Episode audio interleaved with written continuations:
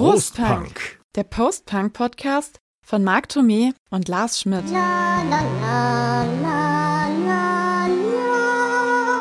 Episode 68 Post-Punk USA. Prostpunk zu einer neuen Folge unseres Post-Punk-Podcasts. Und heute, das ist versprochen, ist wirklich Punk und Post-Punk drin. Anders als in den letzten vorangegangenen zwei Folgen. Denn wir nehmen uns mal ein paar Bands aus den USA zu Brust, die alle längst überfällig sind, nicht wahr, Marc? Ja, also jetzt ist mir aufgefallen, ähm, dass wir viele Bands auch jetzt gar nicht irgendwie so heute auf der Agenda haben. Wir haben ja schon mal was über die USA gemacht. Das ist Ja. schon lange, lange her. Das war in unserem allerersten Post-Punk-Jahr. CBGB und die Wiege des Punk in New York mit den Ramones und Konsorten. Und bevor wir uns hier schon wieder verhaspeln, bevor wir zu Blondie und die B-52s oder den Dead Kennedys kommen, um nur mal drei zu nennen, über die wir heute wirklich sprechen, will ich noch mal ganz kurz zurück zur Episode 66. Da ging es um euer Feedback. Liebe Hörer und Hörerinnen, und wie wir an euren Reaktionen zu dieser Folge sehen können, hat euch das großen Spaß gemacht und wir haben gleich wieder schöne Rückmeldungen erhalten. Und ich möchte hier jetzt stellvertretend gleich am Anfang nur eine nennen, nämlich Rob Bauer. Er hat einen, super Vorschlag. Er ruft quasi die Prostpunk-Community auf, uns Bier zu schicken. Das finde ich natürlich äh, ein super Das, Vorschlag. genau, das können wir natürlich nur unterstützen. Der Aufruf geht hiermit an euch. Äh, wer möchte, schicke uns Bier, egal woher. Und wer es wirklich ernst meint, der kontaktiert uns über die bekannten Kanäle und dann rücken wir auch eine Adresse raus. ja, Mal gerne gucken, wie was vielleicht. passiert. Unser Dank wird euch auf ewig sicher sein. Das sowieso. So, wo wir schon so viel über Bier sprachen, wollen wir gleich mal einen Schluck nehmen? Du guckst auch schon so durstig. Ja, ich lieb das Bier halt. Also jetzt wegen Amerika, äh, wir hatten ja schon ähm, Bud hatten wir schon, ne? wir hatten schon Ja. Millers. Ja. Wir kommen jetzt mal zu Nummer sieben in der Verkaufscharts der US-Biere in den USA. Ist zwar ein mexikanisches Bier, aber es läuft, glaube ich, auch in äh, den USA ganz gut rein. Wir trinken ein, ein Corona natürlich, ähm, wie sich das gehört, mit einem Limettchen drin. Was mache ich jetzt mit der Limette? Ich Einfach Dummy Einfach, einfach rein. Äh, reinquetschen, kippen. Ja, ja. Weil dieser, dieser Limettensaft, der macht das natürlich noch ein bisschen frischer. macht die Sache rund. Ja. Prost, Punk. ist noch eine ganz komische, ist noch eine komische Größe, ne? Weil das irgendwie ähm, nicht 0,33, sondern 0,355 sind. Gut. Also, mexikanisches Bier. Auch eine, ein, ein Debüt sozusagen Ja, das bei stimmt. uns im Podcast. Ja. So, wie fangen wir an? Aber du kannst gerne noch anfangen. Okay, pass auf. Dann fange ich einfach mal mit der Band an, die zuerst auf meinem Zettel steht. Das Ähm, ist doch schon mal prima. Und das sind die B-52s. Kommen aus Athens in Georgia. Genau. Wie ihr sicherlich wisst, liebe Hörer, wo auch dann später REM starteten. Die haben ja auch, Stadt. die ko- können ja auch gut miteinander. Genau, dann zäumen wir mal das Pferd von hinten auf, denn Kate Pearson, eine der Sängerinnen von den B-52s, hat nämlich auch später bei REM mitgesungen, nämlich bei dem Song Shiny Happy People. Den ja die REM-Jungs eher nicht so Eher mögen. nicht so mögen, Komisch eigentlich. ne? egal. Hatten's Wahrscheinlich dann- nicht wegen Katie Pearsons Nee, das auf keinen Fall. Wir hatten es, glaube ich, hatten wir das nicht mal irgendwie. Ja, wir haben das mal gemacht in äh, irgendeiner unserer äh, Hitparaden, irgendeiner unserer Party-Hits-Folgen. Genau, da haben wir schon mal drüber geredet, dass drin. äh, R.E.M. den Ja. Song irgendwie kacke findet. Genau. Und wo Aber- wir noch- Also der Snipe halt. Und wo wir gerade bei den Gastspielen von Kate Pearson sind, sie hat auch beim Song Candy von Iggy Pop die weiblichen ja, okay, Backgrounds das gesungen. So, aber Kate Pearson ist ja nicht die einzige B52-Frau, da ist nämlich noch Cindy Wilson mit dabei und dann waren bei der Gründung noch die Herren Ricky Wilson, Fred Schneider und Keith Strickland. Ricky Wilson ist 1985 an AIDS schon verstorben. Das hat auch einen ziemlichen Knick zu der Zeit äh, in der Bandkarriere verursacht. Was ich gar nicht immer wusste, also andersrum, ich fange mal an, äh, weil vielleicht auch die Hörer das interessiert, wie so unsere persönlichen Bezüge zu der Band sind, bevor man hier einfach nur äh, Diskografien runterleiert. Ich kannte den Namen, Bandnamen B-52s schon lange, bevor ich den ersten Ton von denen gehört habe. Es ist irgendwie kurios, das war auch noch Ende DDR-Zeiten als dieser Name irgendwie in meiner Clique damals herumgeisterte, irgendeiner hatte das mal aufgeschnappt und vielleicht auch mal was gehört und natürlich wussten, dass es einen amerikanischen Bomber gibt, der so heißt, dass dieser Bombername sich ja eigentlich auf was ganz anderes bezieht. Also die ursprüngliche Herkunft des Namens B-52s bezieht sich ja auf die Frisuren der beiden Sängerinnen. Ja, diese Beehive-Teile. Diese, genau, diese Behave oder Behave, wie man es äh, ausspricht. Äh, Bienenkorb sagt man dann, ne? irgendwie mit äh, tonnenweise Haarspray, irgendwie hochtupierte äh, äh, Haarungetüme auf den Köppen. Und als man dann diesen Bomber baute, hat man gesagt, ach, die, die Bugspitze von dem Bomber sieht ja aus wie diese Frisuren. Deswegen hat der Bomber den Spitznamen B-52. Siehst du, habe ich wieder was gelernt. Wusste ich Gekriegt. nämlich auch nicht. Dann Aber 1989 kam ja äh, mit Cosmic Thing das kommerziell erfolgreichste Album der B-52s auf den Markt mit den großen Hits Love, Check und Rome.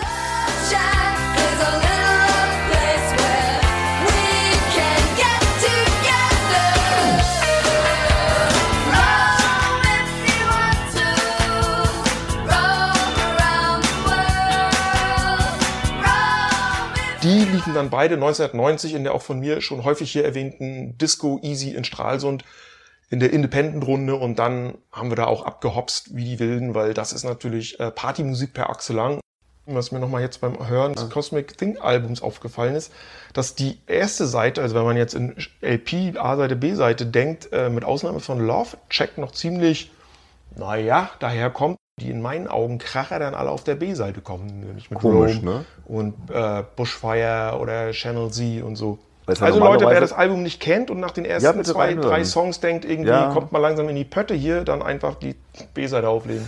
Und jetzt komme ich wieder zum Anfang der Band. 1978, glaube ich, gegründet, 1979 das Debütalbum, was auch B-52s heißt. Und da ist ja mit Rock Lobster schon quasi der andere Überhit Ja, und ist da nicht auch Dance, das Mess Around Band drauf? Ja, da ist auch Planet Claire drauf und Dance Also With ich Around. habe das ja, also anders als du kannte ich die schon vorher. Mhm. Wir kannten die eben von den ersten beiden Platten, weil äh, bei uns auf den Partys lief da tatsächlich äh, Rock Lobster, auch Planet Claire und vor allen Dingen Dance This Mess Around. Und ähm, ja, von daher war das bei uns irgendwie, gehörte zum, zum, zum Party-Kanon schon dazu Mhm. und wurde dann natürlich nochmal reaktiviert durch Ja. die Cosmic Thing. Sie haben dann ja 94 oder so, glaube ich, diesen Soundtrack, oder nicht den Soundtrack, aber die, die, den Titelsong zu den Flintstones gemacht. das ist eigentlich den nicht ich so ja- dolle, ne? Nee, den fand ich irgendwie scheiße. Damit war auch die Band für mich erstmal wieder gestorben und uninteressant geworden.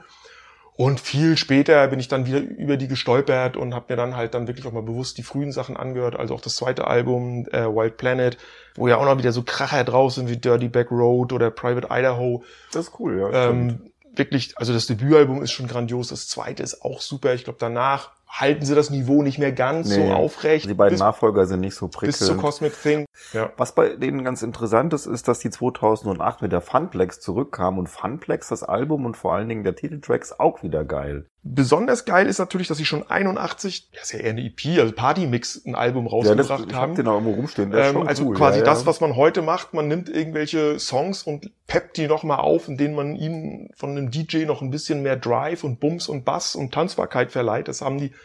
B-52s schon 81 gemacht mit einigen Songs ihrer ersten beiden Platten und die quasi zu so einem, zu zwei Partymixen sind es ja im Prinzip einen auf der A-Seite, einen auf der B-Seite. Also das Ding kann wirklich nur jedem ans Herz gelegt werden. Ja, das ist super geil. Weil das sind, ich glaube, zweimal 15 Minuten so, Richtig. so, so roundabout äh, zum Durch, das geht einfach nur ab. zum Durchhopsen. Ja, es ist wirklich Ja. fantastisch. Eben auch so durch dieses ineinander gemixte und so. Also Ja, ja. geiles Ding. Ganz geile Sache. Dann gab's noch 82 ein Album Mesopotamia, was von David Byrne von den Talking das ist auch, das ist sehr cool. Wurde. Hm. Ähm, man muss es aber, man muss wissen, dass es Wer es gemacht hat. und dass es anders ist. Ja. Also es hat Mhm. mit den mit mit dem mit den ersten beiden Dingern äh, nichts mehr zu tun. Es ist aber ich find's total cool irgendwo ganz andere Sounds. Ne? David Byrne war ja damals so ein bisschen auch so Weltmusikmäßig angehaucht. Das fließt da alles ein. Ähm, aber ja, also ist eine Empfehlung, aber es ist nicht das, was man erwartet, wenn man B-52s liest. Mhm. Und das Besondere, was mich auch heute immer noch an der Musik begeistern lässt, ist wirklich so dieses fröhliche, schrille, überdrehte, so, ja, man könnte ja wahrscheinlich noch mehr äh, Attribute, Adjektive finden, durchgeknallt, spacig, die haben ja auch so, ich sag mal so, so abgefahrene Themen, wo es dann in den Songs drum geht, um irgendwie, äh, Außerirdische, sind ja auch so bekennende B-Movie-Fans und das, Ja, ja, genau so ist ne, das. Ne? ein bisschen Trash ist ja auch 60s drin. Trash, Genau, so äh, 50s, Space 60s Trash, hm. das kommt da alles zusammen. Eigentlich so im Punk- oder Post-Punk-Kontext gesehen ja auch ziemlich untypisch, aber sie gehören da natürlich rein. Richtig. Daumen hoch. Soll ich mal weitermachen? Ja, Nee, wir hatten es ja gerade schon angesprochen. habt ihr schon ein Stichwort Ja, hingeschmissen? richtig, da mache ich mal mit den Talking Heads weiter. Ja, eine meiner absoluten Lieblingsbands. Die kommen ja noch aus dem Umfeld von CBGBs, ne? 75 gegründet.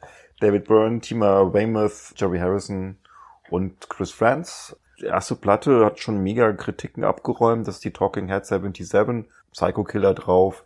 Mhm. Der große, ja, die große ja, Weiterentwicklung kam halt dann mit Brian Eno, der das zweite äh, produziert hat, More Songs About Building and Food von ähm, 78. Und dann wird's interessant, weil dann kommt Fear, Mus äh, Fear of Music 1979 und da merkt man dann mit Brian Eno, der da auch so die Electronics beisteuert und äh, einer gewissen Hinwendung noch mehr zum Funk. Die Fear of Music ist halt wesentlich druckvoller und hat dann eben auch schon so ein bisschen diese afrikanischen Rhythmen, zum Beispiel bei Isimpra oder sowas dabei.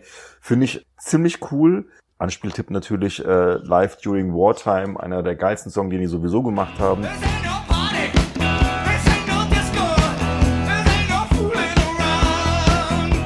Und dann kommt so das Masterpiece von denen, nämlich die Remain in Light, die sehr stark ähm, beeinflusst war von Fela Kuti, dem afrikanischen ja, Afrobeat-Erfinder. Und das ist halt dann, Mal. ja, ja, ganz wichtiger Typ. Also gerade wenn man so ein bisschen so sich mit Black Music und sowas auseinandersetzt. Kann ich ja nicht. Ja, ich weiß. Also ich finde, es ist gehört zu meinem Top Ten Album schlechthin, die Remaining Light, weil du hast halt so dieses, dieses, dieses Polyrhythmische vom Afrobeat. Es ist ganz schwer funky, muss man sagen. Sie bauen da so einen richtigen Wall of Sound auf. Wenn das losgeht mit dem Eröffner, äh, mit, ähm, mit dem Opener, mit Born Under Punches.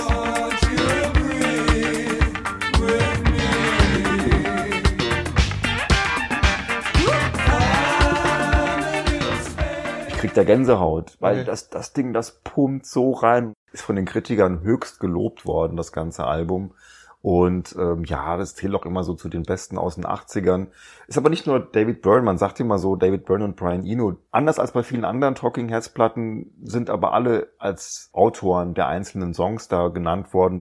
Mhm. Und dann haben sie eine längere Zeit Pause gemacht und kamen dann halt mit der Speaking in Tongues zurück. Das erste Mal ohne Brian Eno, da ist dann sowas drauf wie Burning Down the House was so, glaube ich, der einzige Top Ten Hit auch in den USA-Hit war, der einzige Top Ten Hit in den USA. Road to Nowhere nicht?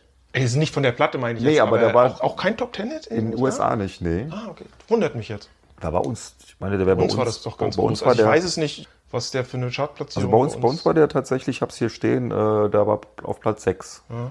Also war er dann so ein europäisches Ding. Irgendwie. Dadurch habe ich die ja kennengelernt. Ja, das war ja lange Zeit auch der einzige auch. Song, Richtig. den ich von denen kannte. Ähm, wir haben uns auch da in einer unserer Party-Hit-Folgen ja. taucht Road to Nowhere auf und da haben wir, glaube ich, ein bisschen ausführlicher auch über speziell dieses Lied gesprochen.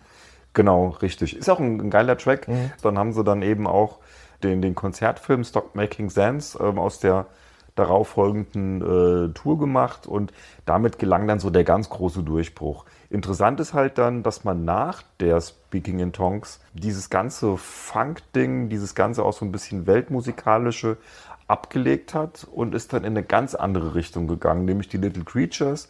Das Album, wo auch Road to Nowhere drauf ist, ist ja eher so ein bisschen so Amerikaner beeinflusst. Und da ist ich dann halt. Jetzt, ich höre dir zu. Ich lausche dir, ich, äh, weil, wie gesagt. Es ist sehr folky, es ist eben so, so man, man geht so diese ganzen Spielarten amerikanischer Musik eher durch. Und da ist dann eben auch Road to Nowhere drauf. And She Was ist der zweite große Hit. Ich finde das dann auch nicht mehr ganz so spannend. Das setzt sich dann vor. Danach kommt äh, True Stories nur ein Jahr später. Das ist im Prinzip der Soundtrack zum äh, Film von, zum gleichnamigen Film von David Byrne, wo der also den Erzähler spielt und ähm, auch ja die ganze Musik geschrieben hat und Regie geführt hat. Das ist nach wie vor so ein bisschen bluesig, amerikanermäßig. Ich persönlich finde es eigentlich eher so ein bisschen langweilig. Da ist, kennst du wahrscheinlich auch Wild Wild Life drauf. War damals ja, sogar ja, noch mal irgendwie ein, ja, ein, war, war doch, so, ein, doch. so ein, so ein, so ein, weiß ich nicht, so ein mittelprächtiger Hit. Und dann kam noch mal 1988 die Naked raus. Da geht's wieder so ein bisschen zurück zum Funk aber ist nicht mehr so gut. Man merkt ziemlich deutlich, dass die Bandmitglieder da auch nicht mehr so miteinander konnten. Zwei Jahre oder drei Jahre nach dem ähm, Naked-Album haben die sich dann auch aufgelöst, was so ein bisschen schwierig auch war, weil David Byrne einfach in der Zeitung gesagt hat, so, ja, die Band ist aufgelöst und die anderen wussten es halt gar nicht und haben es dann halt in der Zeitung gelesen und, und dann haben sie noch einmal 2002 gemeinsam auf der Bühne gestanden, als sie in die Rock'n'Roll Hall of Fame aufgenommen wurden und seitdem ähm, ist da halt äh, mhm. nichts mehr. Ne? Aber für mich persönlich ist es halt wirklich eine ganz wichtige Band, weil ich es ja liebe, wenn so Gruppen aus dem Post-Punk-Umfeld sich mit amerikanischen, mit afrikanischen Rhythmen, mit Funk und sowas eben auseinandersetzen. Und das machen natürlich die, die Talking Heads ganz toll. Und ähm, das wird auch immer gelobt, ja, dass man das hier so irgendwo hingekriegt hat, eben so diese, diese, diese Punk-Energie so mit, mit, mit Funk äh, zu verknüpfen, so dass das ähm, einfach einen tollen Sound gibt. Schon toll. Wer sich einfach mal einen Überblick verschaffen möchte, das glaube ich leider dem Lars einfach mal aus, damit er das auch mal hat zu Hause, ist ähm, The Best of Talking Heads uh, Once in a Lifetime. So, ich habe wieder ein bisschen was Verrücktes, was durchgeknalltes. Ich komme zu Divo. Boah, ja, das ist auch eine ganz schwierige Band, aber sag du erst mal. Ja, schwierige Band, aber irgendwie auch cool, weil es ist ja übrigens, wie die B-52s ja auch, die waren ja alle Studenten zu der Zeit, als sie die Band gegründet haben. Das gleiche trifft auf die Herren von Divo zu. Die Interessanterweise die Talking Heads ja auch. Ne? Kunststudenten natürlich, so gehört sich das. Ja, ne? ja. Man merkt es auch der Musik an. Mhm. Divo aus Akron in Ohio, schon 72 gegründet. Am Arsch der Welt im Prinzip. Jerry Casale und Mark Mothersbaugh. Kennengelernt habe ich die auch schon zu Ostzeiten in der auch schon häufig erwähnten Sendung Paroptikum auf DT64. Da lief mal Mongoloid. Geiler Song. Ja, also Politisch nicht korrekt, würde ich Nein. mal sagen, aber Nein. ein geiles Ding.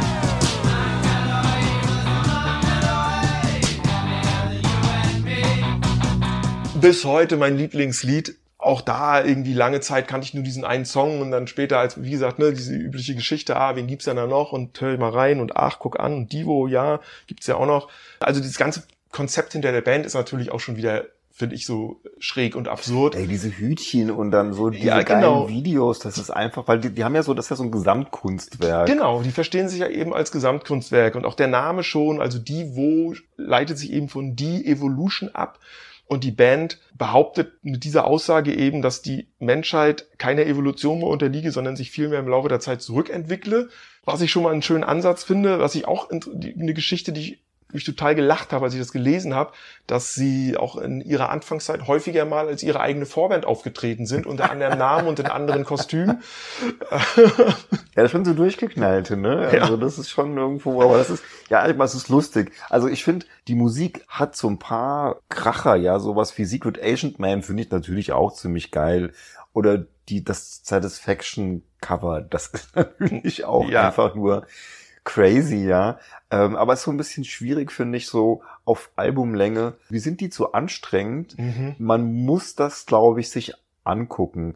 Treten die noch auf? Nee, nee, nee, sind zwei, jetzt- da leben auch schon zwei nicht Ah, mehr okay, von, von der Band. Jerry Casale und Mark Mothersbaugh haben die Band ja gegründet und haben dann ihre beiden Brüder dazugeholt. Also es waren dann quasi, äh, der Jerry Casale hat seinen Bruder Bob dazugeholt und der Mark hat seinen Bruder, dessen Namen habe ich mir glaube ich nicht aufgeschrieben. Jedenfalls waren das... Darum sehen die sich auch alle so ähnlich. Und dann kam noch Alan Myers als, als, als Schlagzeuger dazu. Und Okay. Alan Myers und Bob Casale, die sind beide schon äh, verstorben, 2013 und 2014. So, und Band hatte sich aber vorher auch schon aufgelöst, hatte auch schon seit den 90ern auch nicht mehr live gespielt, weil auch, und auch keine Platten mehr rausgebracht, Okay. Weil die sich dann äh, aufs Filmmusikschreiben unter anderem ähm, und, Ach, und, und, und Musik für. Werbung und so haben die sich verlegt Mhm. die späteren Platten, die sie dann so Mitte der, acht, Mitte, Ende der 80er rausgebracht haben, die waren dann ja auch nicht mehr ganz so erfolgreich und haben auch nicht mehr ganz so gute Kritiken gekriegt. Ich gebe dir recht, das ist schon ziemlich anstrengend, was die machen, äh, weil das eben auch ziemlich schräge, teilweise Kakophonien sind. Aber sie haben halt eben immer so Highlight-Songs mit dabei, wie schon eben das angesprochene Mongoloid äh, oder Whip It, ihren großen Hit.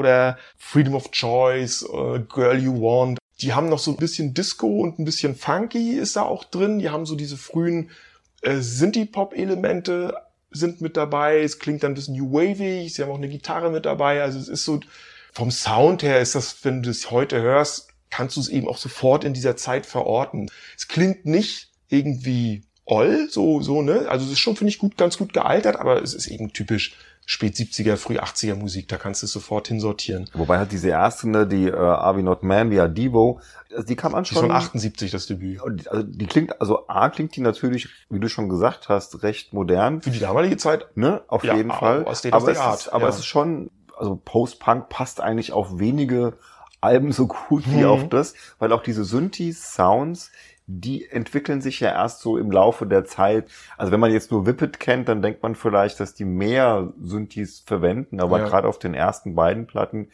ist zwar immer ein Synthi dabei und auch ganz komische Geräusche. Das bliebt und quietscht Richtig. und pluckert und weiß ich, was für komische Geräusche die da aus aber den es ist Dingern holen. so, ist nicht so wahnsinnig dominant. Und wie du schon gesagt hast, verstehen sie ja eher so als Gesamtkunstwerk und verbinden da eben neben diesen ganzen schon genannten Musikstylen eben auch Film- und Videokunst schon von Anfang Eben, an. guckt euch die Videos Man an. muss sich die Das Videos ist schon angucken. Die haben auch immer irgendwelchen schrägen, schräge Fummel an und dann immer diese komischen Hüte, die aussehen wie so übergroße Lego-Hütchen. Das ist einfach nur Das lustig. ist schon irgendwie irre und, und schräg und vielleicht ist von daher der Schritt dann auch logisch und konsequent zu sagen, wir haben uns schon immer als audiovisuelle Band gesehen, warum machen wir jetzt nicht einfach Musik für Werbung, für Video, für Filme, was weiß ich. ja, hast recht. Übrigens, äh, unter an. anderem eine, der bekannteste Film, für den sie den, den, den Soundtrack geschrieben haben, ist Power Rangers. Ach komm, So. Und, ja, wieder Angeber wissen, komme ich wieder um die Ecke. Gottes Willen. Der prominenteste deutsche Divo-Fan ist Ich dachte jetzt so Moritz R. oder sowas. Nee, Thomas Gottschalk. Ach komm. Ja. Es gibt ein Interview, Bayerische Rundfunk, und da hat er gesagt, ich stehe auf die Boomtown Rats, auf Divo und auf Paddy Smith. Das hätte ich mir jetzt gar nicht zugetraut, weil er doch immer so ja, er lässt äh, immer so den ollen den Rocker, Rocker so raushängen, raus, den ne? so so diesen Status Quo und, ja, ja. und diesen Scheiß, ne? Das ist jetzt, Herr Gottschalk, Chapeau. jetzt bin ich völlig, hat mich jetzt total aus dem Konzept gebracht. Okay, komme ich mal zur nächsten Band. Ähm, ja, viele von unseren Hörern werden jetzt vielleicht auch wieder sagen, was stellt denn der Markt da für Mainstream-Kack vor? Aber ich kann es nicht ändern. Also die Talking Heads sind halt nun mal in den, in den 70ern, in den 80ern dann halt schwer erfolgreich geworden und schwer erfolgreich trifft natürlich auch auf Blondie zu. 74 gegründet. Debbie Harry, Chris Stein sind ja so die. Übrigens, äh, ganz kurz, wenn ich unterbrechen darf, wir haben ja heute, äh, liebe Zuhörer und Zuhörerinnen, den 3. Juli, also das ist jetzt der Tag, an dem wir hier sitzen und das aufnehmen, nicht an dem ihr uns hört, damit jetzt keiner durcheinander kommt. Vor zwei Tagen, am 1. Juli, hatte Debbie Harry Geburtstag. Also 78 ist sie schon geworden. Ja, die sieht aber immer noch eigentlich dafür relativ frisch Ja, aus. ja, ja, das, Ja. was ich damit sagen will, sie war damals ja auch schon nicht mehr die allerjüngste, als sie da ihre Karriere gestartet hat. Ja, ja, Jahrgang also, 45, das heißt, sie war dann schon 30, als mit Blondie losging. genau, sie hatte ja vorher schon in verschiedenen Bands gespielt, unter anderem bei den Stilettos, wo sie dann eben äh, Chris Stein kennengelernt hat und dann haben die beiden beschlossen, gemeinsam eine Band zu gründen und das wurde dann eben ähm, Blondie. Hat sie sich ausgedacht, weil die Truckerfahrer immer, hey Blondie, ihr hinterher gebrüllt haben und das wurde dann eben so ein bisschen zu ihrem Aushängeschild.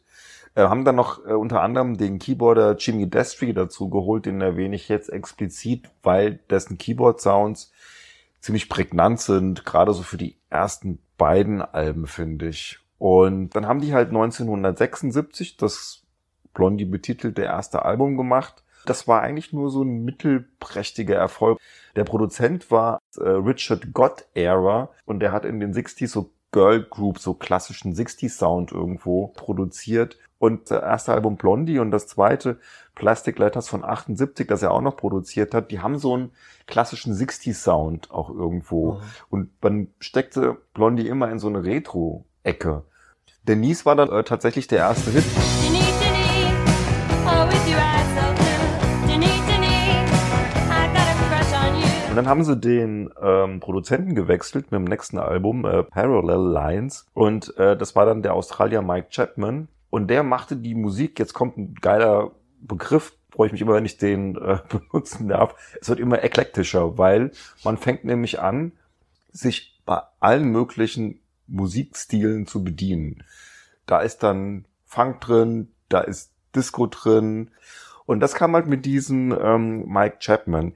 Und dann tatsächlich diese Parallel Lines war dann eben auch so das Album, was den großen Durchbruch äh, gebracht hat, weil es ist natürlich schon krass, wie da so die, die Hitdichte auf diesem, auf diesem Ding ist, ne? Also, da ist Picture This drauf, da ist Hanging on the Phone drauf, da ist Sunday Girl drauf, da ist One Way or Another drauf und da ist natürlich Heart of Glass drauf.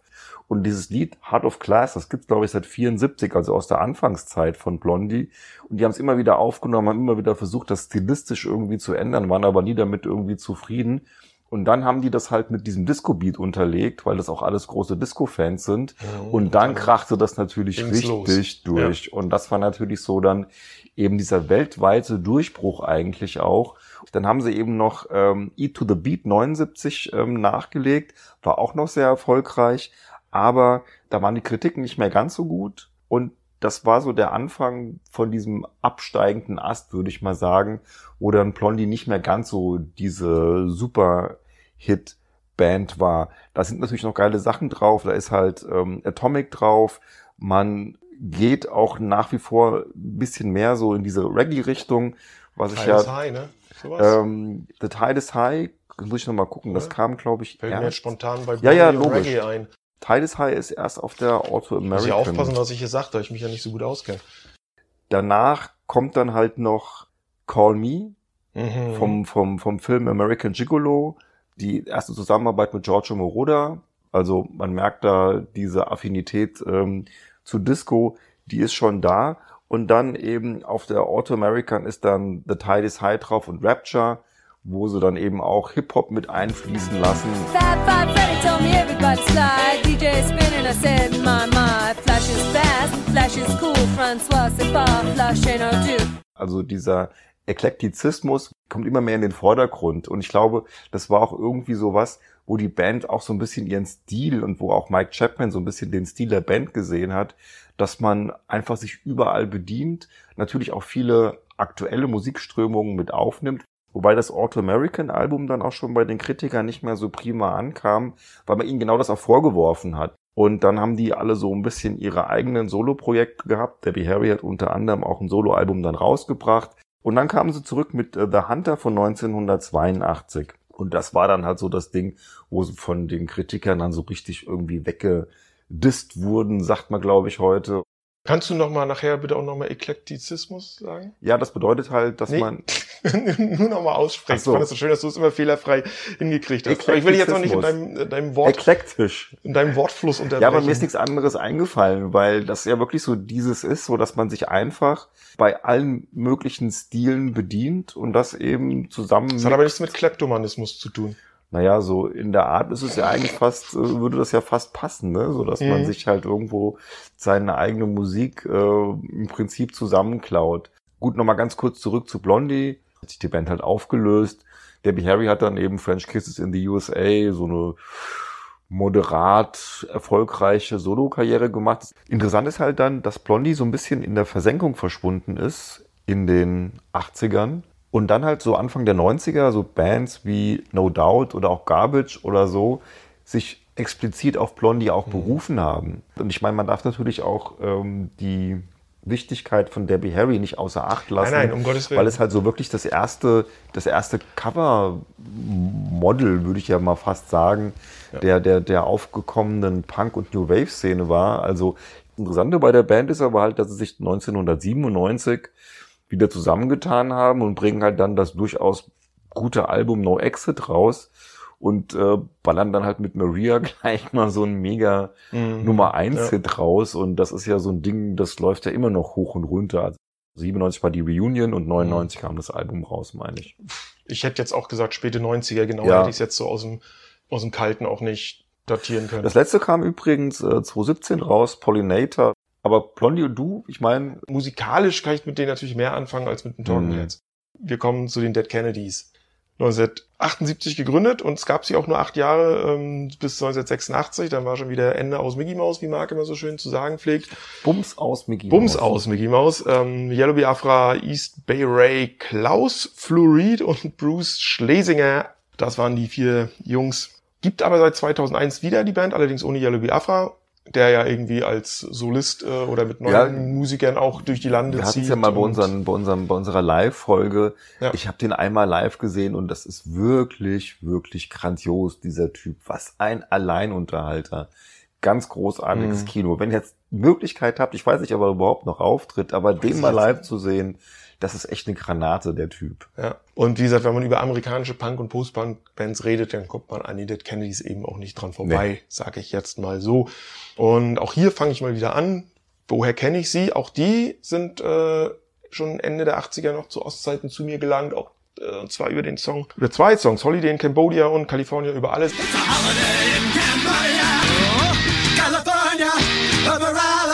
Über ihre zwei großen frühen Hits Nicht, oder äh, die großen Hits. to überhaupt. Fuck? Nee, den kannte ich damals ehrlich gesagt noch nicht. Das war so Ähm, unser Ding irgendwie. So. Ja, hätte, hätte, ich, hätte ich den gekannt, hätte ich das auch sicherlich äh, hofiert, um es mal vornehm auszudrücken. Auch schon öfter erzählt, wir hatten ja immer mal so, so Mixtapes aus dem Westen über einen Kumpel und da waren die Dinger mal irgendwie drauf. Also es war jetzt nicht, was mich so, sofort jetzt so komplett gecatcht hat. Ich habe immer mal, immer so bisschen auch mit dem Gesang von Yellow Biafra der nervig, ne, ziemlich so auf Dauer. und auf Dauer Mm. ganz schön nervig sein kann. Ich kann auch mit vielen Sachen, also insgesamt, um es mal so zu sagen, so als so diesen Hardcore-Punk, den die äh, Kennedys ja vor allem auch auf ihren frühen Alben so rausprügeln, das ist einfach auch nicht mein Ding. Ich hab's halt gern ein bisschen gesitteter und ein bisschen melodischer und deswegen gefällt mir wahrscheinlich auch das Frankenchrist-Album am besten von ihrem Output, weil das eben, finde ich, nimmt einen Fuß ein bisschen vom, vom Gaspedal im Vergleich zu den anderen Sachen. ja, ja.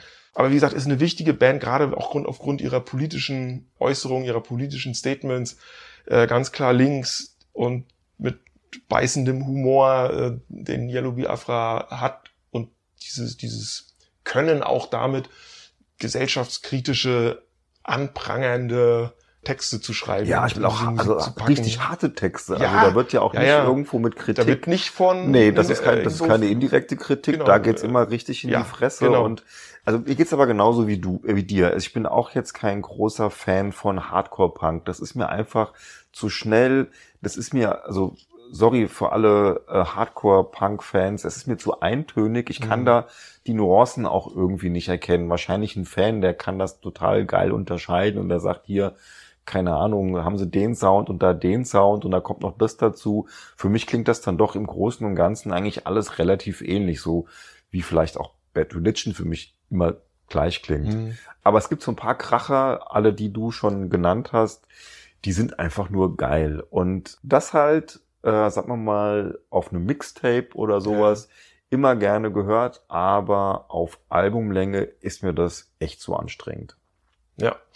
Die konservative Rechte in den USA hat die Band ja von Anfang an auf dem Kieker gehabt. Aber zu greifen haben sie die Jungs ja erst gekriegt, als sie das Frankenchrist-Album rausgebracht haben. Sag, Und da gar es, nicht ja. mal wegen der Texte, sondern die Band hat dem äh, Cover-Artwork eine, jetzt muss ich es mir mal gucken, wo ich es mir aufgeschrieben habe, damit ich jetzt nichts Falsches erzähle. Sie haben Penislandschaften, heißt das Bild auf Deutsch, äh, vom, vom Herrn Giga aus der Schweiz beigelegt. Und deswegen wu- wurde die Band wegen Verbreitung pornografischen Materials angeklagt. Da haben sie aber auch lang gesucht, ne? Ja. Also, ich So. meine, es ist schon, das ist schon böse, ja. Aber gut. Aber ja. Verfahren wurde 87, also es war 85 ist das Album ja rausgekommen und dann ging es irgendwie los. Und 87 wurde das Verfahren eingestellt. Aber in dieser Zeit, während dieses Verfahren lief, hat sich die Band dann eben auch aufgelöst. Ähm, es gab 86 ja nochmal das letzte Album Bad Time for Democracy und äh, 87 dann bereits nach der Auflösung der Band nochmal eine Compilation Give Me Convenience or Give Me Death. Die anderen Alben nochmal der Vollständigkeit äh, äh, wegen erwähnt sind äh, Fresh Fruit for Rotting Vegetables. Es ist das Debütalbum von 1980, was auch natürlich zum Meilensteinen des Punk gehört heute.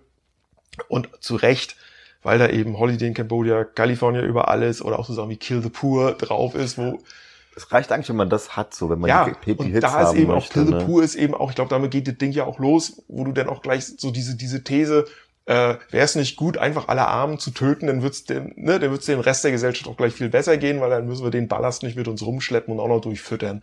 So sinngemäß ist ja die These, die da aufgestellt wird. Und äh, die zweite LP heißt dann eben Plastic Sugary Disasters. Haben auch das eben typisch Punk, haben ihr eigenes Label gegründet mit Alternative Tentacles. Das gibt's ja bis Mhm. heute und ist Mhm. ja eines, gerade in den USA, eines der wichtigsten Punk- und Independent-Labels für viele andere Bands auch geworden, äh, mit eigenen äh, Vertriebswegen und so weiter.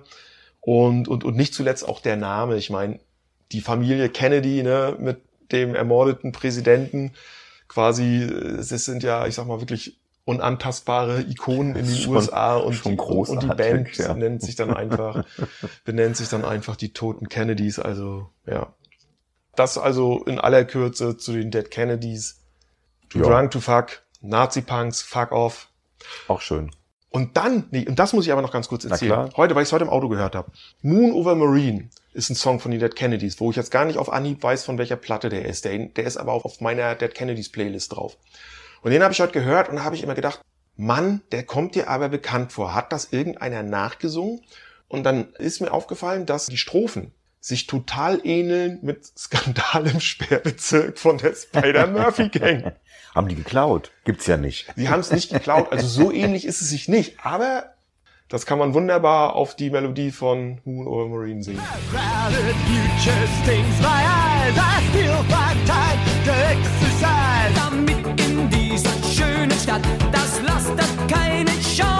Aber dann sind die Dead Kennedys doch irgendwie lieber als die Ja. Spider-Murphy-Gang. Aber wer weiß, vielleicht haben, meinst du, die Spider-Murphy-Gang hat Dead Kennedys gehört? Ja, mei, wo ist es Also nicht? wenn, wenn wir das beweisen könnten, das wäre dann eine musikjournalistische Sensation. Gut, ich mache mal weiter mit äh, dem Underground in New York, weil ich ja ähm, jetzt doch zwei Bands vorgestellt hatte, beziehungsweise auf zwei Bands eingegangen bin, die ja doch eher, sagen wir mal, ähm, durchaus auch dann so dem Mainstream ja dann teilweise zuortbar sind, so so wichtig sie auch sind für dieses ganze New Wave-Gedöns. Und wo ich gerade New Wave sag, es gab dann in New York eine No-Wave-Bewegung, die sich bewusst davon abgegrenzt hat. Denen war dann nämlich sowas wie Blondie einfach zu poppig, ja. Die haben dann Mhm. halt gesagt, ja, New Wave, Freunde der Sonne. Hm. Und Punk fanden die dann einfach schon wieder zu macho-mäßig. Also hat man angefangen, Musik zu machen, die das eben bewusst nicht war. Dem Minimalismus gefrönt. Minimalismus auf jeden Fall, aber halt dann noch so Elemente reingebaut, ähm, Free Jazz, auch immer mal wieder ganz gerne irgendwie so ein bisschen Funk, vor allen Dingen Noise. Und da bildete sich so eine, so eine, so eine kleine Szene mit ein paar ähm, Konzerten, die dann unter anderem im Artist Space in New York stattfanden. Und da war interessanterweise Brian Eno ähm, 1978 in New York, weil er das zweite Album von den Talking Heads produziert hat. So trifft sich oder so schließt sich der Kreis. Und er war bei einem von diesen Konzerten und hat dann gesagt, so, das finde ich so geil. Ich mache da mal eine Compilation. Und das war das Album No New York. Da hat er so die Protagonisten dieser Szene vereint. Also jeder von denen steuert insgesamt vier Songs bei. Das sind James Chance and the Contortions, Teenage Jesus and the Jerks, das ist mit Lydia Lunch, Mhm. und ähm, Mars und DNA. Kann man sich anhören.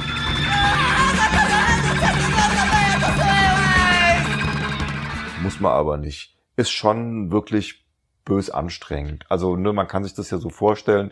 Minimalismus, Noise, Free Jazz, bam, hast du schon mal. Also ist, Ja, ja. äh, man ist wirklich nicht uninteressant, aber ganz schwierig. Wenn man ähm, die etwas variantenreichere und insgesamt auch besser anhörbare Version dessen hören möchte, kann man zu diesem Compilation-Ding New York Noise greifen, wo man die Protagonisten dieser No-Wave-Szene drauf hat. Aber nicht nur das, denn das No-Wave geht dann in unterschiedliche Richtungen. Es gibt auf der einen Seite so eine Richtung, die bleibt dann so in diesem Noise-verhafteten Ding. Und da sind jetzt zwei Bands dabei, die sich so dann etabliert haben. Nämlich das sind zum einen Sonic Youth, Mhm. schon wichtig, und die andere Band sind halt die Swans. Mhm. Die andere Richtung ähm, geht dann, ähm, sagen wir mal, dahin, dass man tanzbarer wird. Also dass man auch diese damals wieder so leicht aufpoppende ähm, Disco, Italo-Disco-Geschichte mit eingepackt hat, dass man auch teilweise die aufkommende Rap-Hip-Hop-Bewegung mit reinholt und dass man sehr viel Funk da reinbringt. Und da gibt's halt ein Label, das nennt sich äh, ZE oder Z Records. Und die haben das dann mal zusammengefasst auf eine Compilation und diese Compilation nennt sich Mutant Disco. Und daraufhin wird dieses Subgenre, würde ich mal sagen, eben auch unter Mutant Disco so ein bisschen geführt. Und ähm, ich wollte jetzt nochmal drei Künstler ganz kurz vorstellen, vielleicht auch so als Anspieltipps. Das ist einmal Christina, die macht eher Disco, also sagen wir mal, da ist die Mutant Disco, da ist Disco ganz fett unterstrichen. Ist aber nicht uninteressant. Also ich habe mir jetzt auch das Album mal bestellt, das nennt sich Christina. Die Neuauflage heißt dann Doll in the Box und da sind so richtig geile Sachen drauf wie Disco Clone. Das zweite ist Lissy Mercier de Clou und die, die, die, die hat ja ihr Debüt 1978 rausgebracht, das heißt Press Color mit dem Hit Fire, den es auch in allen möglichen Mutant Disco äh, Remixes gibt. Das Ding wird bis heute irgendwie geremixed. I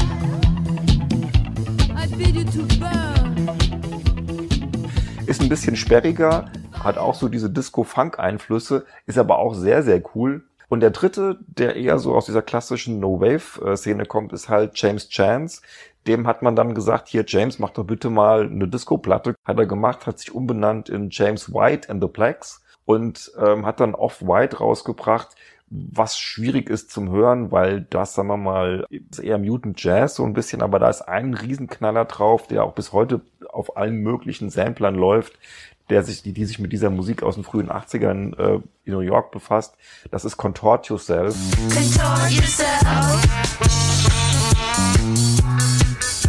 Und das Ding ist echt ein Monsterbrett. Vor allen Dingen im August Donnell Mix, der verpasst dem Teil dann so diesen richtig schönen Disco-Beat. Eines der großartigsten Lieder so aus dieser Ära, finde ich. Kennst du? Contort Nee. Yourself? Kennst du bestimmt. Vielleicht, wenn ich es höre, aber Ja, so ja. vom Namen sagt mir das alles Also das überhaupt hat so, ein- das hat auch so ein, das hat so ein geiles, ähm, so eine, so ein, so ein, so ein Saxophon-Thema, was ganz, ganz äh, wichtig ist. Damit bin ich durch. So, dann mache ich jetzt den krönenden Abschluss und komme zu einer Band, wenn wir schon über Post-Punk USA reden, dann muss man an dieser Band, nee, dann darf man an dieser Band nicht ungestraft vorbeigehen. Und gerade ich, als Gothic-Kind der 90er, muss das natürlich dann vortragen. Wir sind bei Christian Death in Los Angeles, gegründet 1979 schon von Ross Williams. Einer der ganz frühen Vertreter eben dieses amerikanischen Gothic, der, der dort ja eigentlich eher Death Rock genannt wird. Und die haben eben 1981 und 1984 zwei Platten rausgebracht, die heute beide zusammengenommen zu den besten und einflussreichsten Alben des Genres insgesamt und speziell aus den USA zählen. Also die 81er Platte heißt Only Theater of Pain. Da ist auch einer ihrer großen Hits, das ist auch ein Evergreen geworden, äh, Romeo's Distress drauf.